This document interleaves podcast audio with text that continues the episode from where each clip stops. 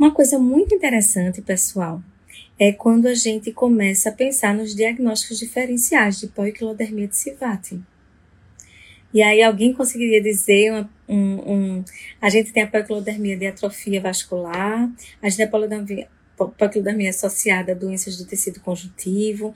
A gente tem várias síndromes com poiquilodermia, e normalmente essas, essas síndromes elas são bem mais localizadas, essas poiquilodermias, mas que a gente já, o paciente tem outros achados sindrômicos tanto. Então, acho que o diagnóstico da forma clínica, da gente encontrar os quatro achados da poiquilodermia, que eu vou repetir para quem eu estou vendo que entrou um bocado de gente, que é, é a presença de telangiectasias, a presença de é, hiperpigmentação acastanhada, a presença de hipopigmentação e a presença de áreas atróficas.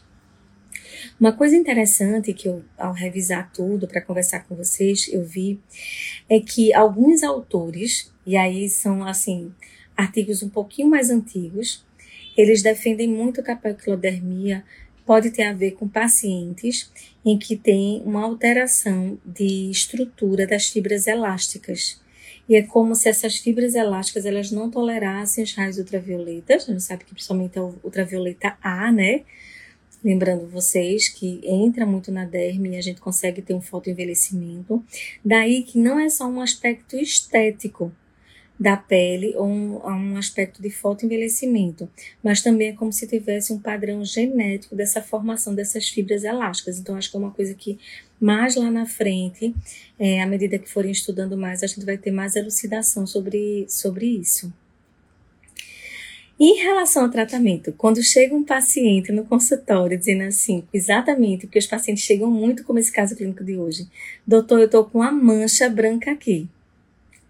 E na verdade, nessa região supraioide inframandibular, é uma região que é muito protegida pelo mento e pela mandíbula do sol.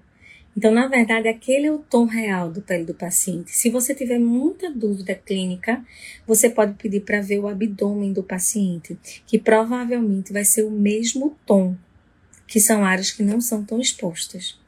Já paciente que tem no V do decote, já paciente que tem nessa região lateral, região cervical lateral e na face, a gente já consegue fechar o diagnóstico de forma mais simples, clinicamente mais simples. Uma coisa interessante é que, como eu falei no início, alguns pesquisadores eles falam da associação de rosácea e poiquilodermia e até que ponto a rosácea e a papilodermia elas não, não seriam um overlap, não seriam é, um espectro, talvez, até de uma mesma doença. Mas a, a rosácea, ela tem vários padrões, é, tipo um, é a telangiectase, a gente tem a, a papilopustulosa, a gente tem a fimatosa. E, mas todos esses padrões, existe uma tendência de um infiltrado perifolicular. Esse infiltrado perifolicular da rosácea é o que nos, nos chama a atenção para essa doença, que é granulomatosa e que ela gosta muito de áreas que têm folículo. O pescoço, a gente é muito pobre em folículo. Muito pobre. E tanto que a gente, quem está no R1 aí, sabe, está aprendendo que a gente não pode fazer peelings muito fortes, nem laser ablativo com a densidade muito grande do fracionado, justamente porque a gente vai queimar e a gente não vai ter uma reparação da pele. Então, seria meio impróprio a gente dizer que é um componente da rosácea perculodermia, porque até que ponto a gente tem tanto folículo aqui que teria tanta rosácea aqui? Porque a gente não teria em outros locais se a gente fosse partir desse, desse princípio. Então, parecem, na verdade, duas doenças, né?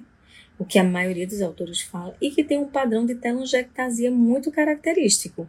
Obviamente, a gente sabe que o paciente com rosácea precisa usar protetor solar para a gente não piorar essas ectasias vasculares, e a da peculodermia é diretamente relacionado aos raios ultravioletas.